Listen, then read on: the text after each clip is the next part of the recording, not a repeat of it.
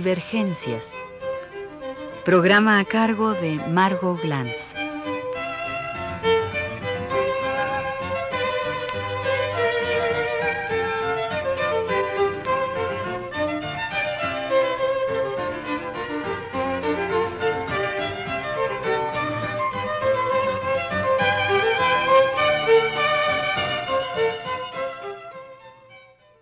Vista de pronto, la última novela de Elena Garro, Andamos huyendo Lola, publicada por la editorial Joaquín Mortiz el año pasado, podría entrar dentro de los dominios del kafkismo. Estaría a la sombra de sus temas, según la expresión del recién fallecido Roland Barthes. Los procesos invisibles, los jueces implacables pero sin justicia, los absurdos en cadena, la persecución constante, los desplazamientos, el Dios que castiga y está ausente y que es y no es y parece y no parece Dios, sino una sombra que sin embargo aterroriza, y en fin, hasta la metamorfosis de hombres en animales y viceversa existen. Tranquiliza colocarla dentro de un cauce conocido y tranquiliza también unirla a una tradición nacional en donde entran ciertos escritores mexicanos híbridos en busca de su identidad, como lo sería Carlos Fuentes, mexicano extranjero por su infancia diplomática, Elena Poniatowska por ser hija de polaco y mexicana, nacida en Francia, Elena Garro, hija de español y de mexicana, nacida en un paraíso insolado y primitivo que produce los recuerdos del porvenir, novela que según su autora fue escrita en 1953, pero publicada apenas en 65, con lo que sería hasta anterior a Pedro Páramo y definitivamente anterior a Cien años de soledad. Además, autora y, y de obras de teatro reunidas con el nombre de un hogar sólido en la Universidad Veracruzana, cuentos conocidos como La Semana de Colores en 1963, una obra de teatro política, Felipe Ángeles, apenas hace dos años editada y producida, otra obra casi inédita, La Dama Boba, muchas otras más, y ahora quizás pronto unas memorias. Elena Garro en sí es un personaje de novela y su misma presencia provoca desazón.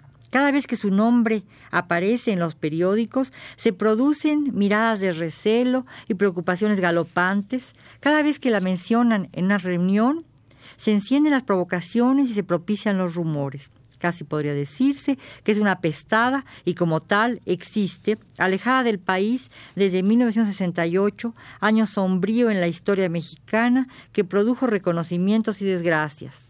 Paz publica postdata y renuncia al servicio diplomático. Elena Garro se dice denuncia a los jóvenes del 68 y por ello se autoexilia.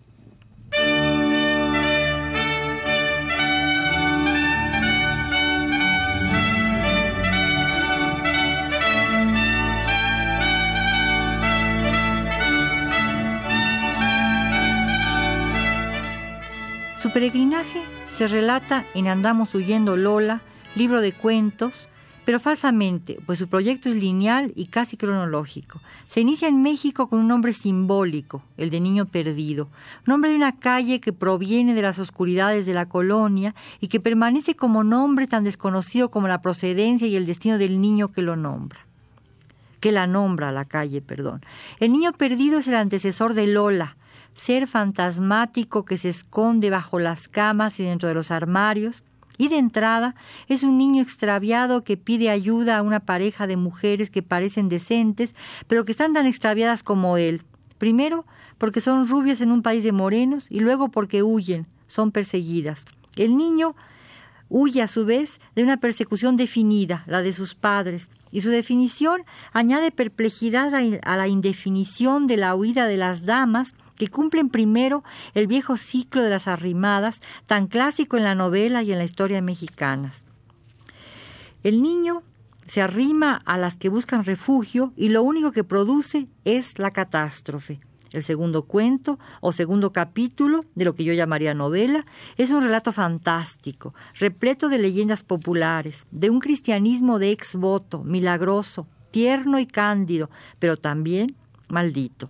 El tema principal es la orfandad, pero a diferencia de la tradicional orfandad de niño expósito que puebla tantos relatos de novela folletinesca, entre ellos la más conocida de las novelas mexicanas del XIX, Los bandidos de Río Frío, Esta orfandad sugiere una desprotección tardía que contrasta con el paraíso de la infancia. Infancia perfecta, luminosa, pero también violenta, semejante a la que relata Elena Garro en Los recuerdos del porvenir, porque es una infancia donde la casa es un lugar sólido, aunque sitiado, agujerado, primero por la incapacidad de los padres, seres de fracaso, de irrealidad, y luego por una historicidad que se remata con la guerra cristera, es decir, que remata el pasado porfiriano que empezó a aniquilar la revolución y que produce durante el régimen del general Calles y con la persecución de la iglesia y la producción del culto esta novela.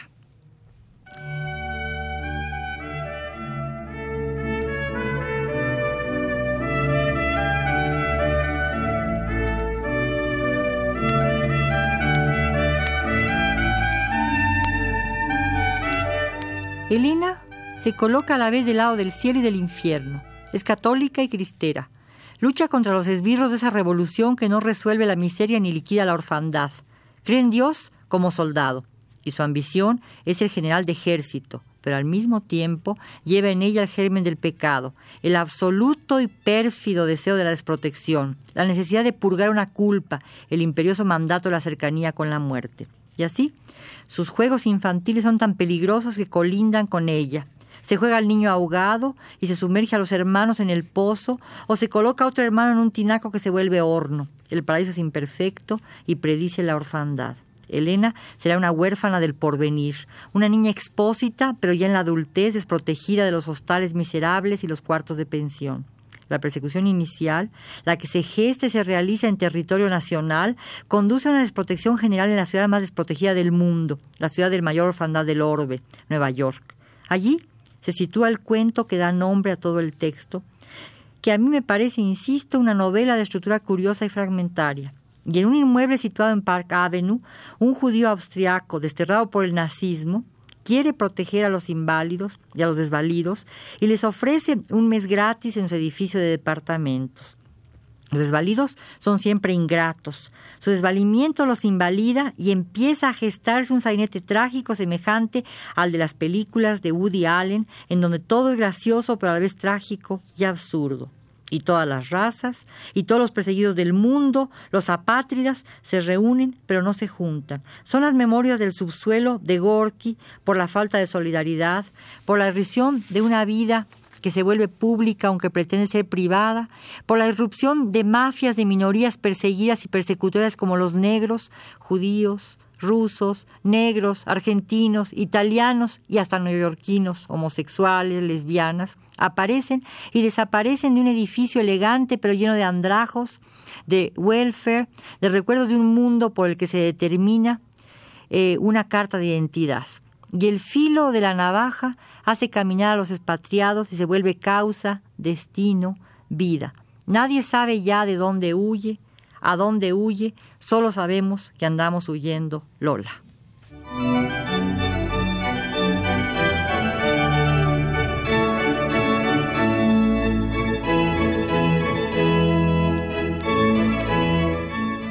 La huida se asocia con un curioso incesto, el que une a una madre con una hija y se reproduce en juego alucinante de espejos en la casa de departamentos de Nueva York y Lelinka y Lucía, las protagonistas, sufren una serie de accidentes demasiado realistas, pero realizados en tal forma que se vuelven metáforas y también parábolas.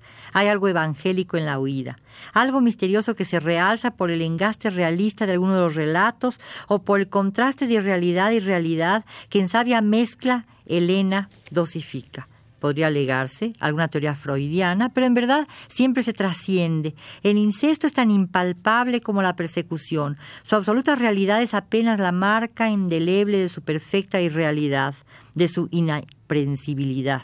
Elena lo subraya al hacer referencia a otra historia que se hermana con la suya, la que relatará en forma magistral el protestante puritano Hawthorne en carta escarlata que une casi los cuerpos de la madre y de la hija con un hilo de seda rojo que se marca en la vestimenta y traspasa las carnes la marca gigante y siniestra del cordón umbilical, la incapacidad de romperlo, la continua gestación y el imposible parto. La que ha sido demasiado hija es en cierto modo la hija de su hija, aunque también sea a veces su hermana y casi nunca su madre. Esta pareja mesa se repite y se vuelve grotesca al enfrentarse al espejo de dos mujeres negras o de dos norteamericanas que descienden del lujo al abandono y la persecución policial, pero también la persecución de los grupos marginados del establishment, las distintas mafias gangsteriles que amenazan a los inquilinos y destruyen una hermosa tienda de joyas conformadas como mariposas brillantes y perfectas. La volatilidad del texto se confirma y los extremos se reúnen y demuestran una promiscuidad sagrada, una relación mítica de Demeter y convertida después en Perséfone, un descenso de los infiernos donde la madre busca a su hija y la hija a la madre, relación de llanto y de muerte.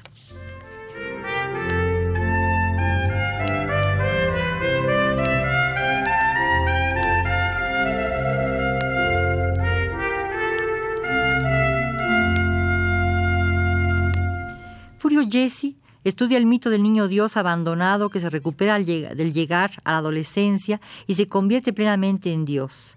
Este ciclo lo recoge el folletín y también lo ha recogido Elena Garro al principio de su texto. Pero el viejo mito de la orfandad que puede transexualizarse es en principio un mito masculino en el que caben Edipo, Moisés, Perseo, David Copperfield, Oliver Twist y el, y el león de Eurípides. También Juan Robreño de los Bandidos Río Frío y el niño perdido que organiza los primeros relatos de la novela de Elena Garro y que también aparece en Cambio de piel de Carlos Fuentes.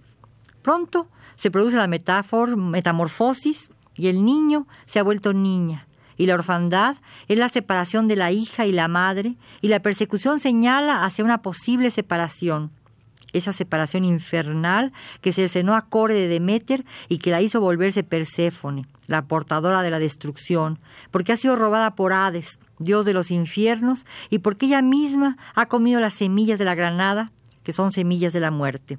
Y la persecución real, la muy concreta y pedestre persecución, pedestre porque se camina incansablemente hacia los destierros, y pedestre por su cercanía con lo más prosaico, acaba colocando al polvo en dimensiones míticas.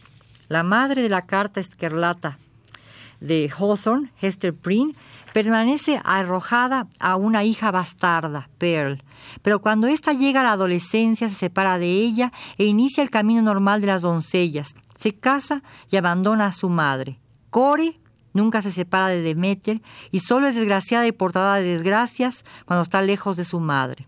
Las dos mujeres se autoconciben y se gestan, mantienen vivo un régimen placentario y para poderlo perpetuar se exilan, viven fuera de la casa porque la llevan consigo como los caracoles.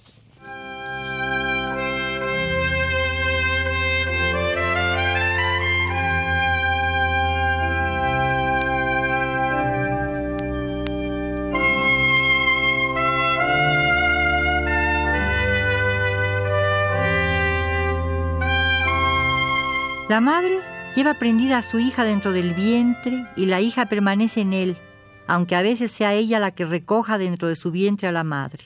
Su relación es eterna, mítica, perdurable, aunque para ellos se tengan que vivir huyendo, como vivieron siempre aquellas que alternaban tierra e infierno, sabiendo también siempre que al final del camino esperaba éste, siempre interminable, aunque a veces atenuado por las reuniones furtivas y pecaminosas.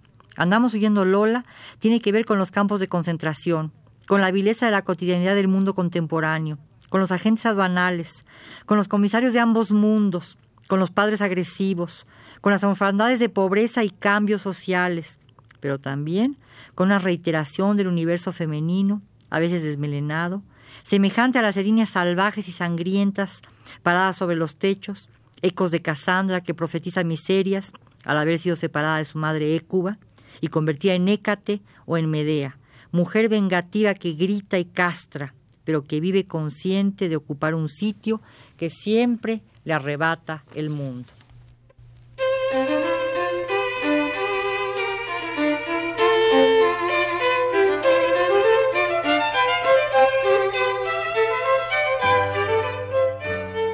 Divergencias. Programa a cargo de Margot Glantz.